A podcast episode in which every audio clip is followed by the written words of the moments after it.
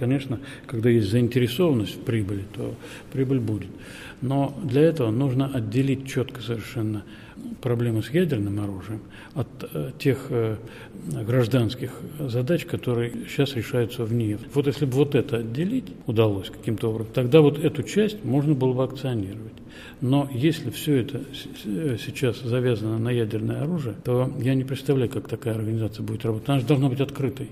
Поэтому давайте сначала отделим, как это говорят, мух от котлет, а потом уже будем ужинать.